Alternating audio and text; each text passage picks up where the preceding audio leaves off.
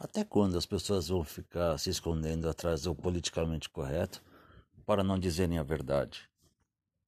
A verdade para cada um é diferente, mas não deixa de ser a verdade. Agora, muitas vezes as pessoas se escondem atrás desse, entre aspas, politicamente correto para não se exporem e para não dizerem aquilo que realmente pensam. Será que isso vale a pena? Então a pergunta que fica é: até quando? Até quando?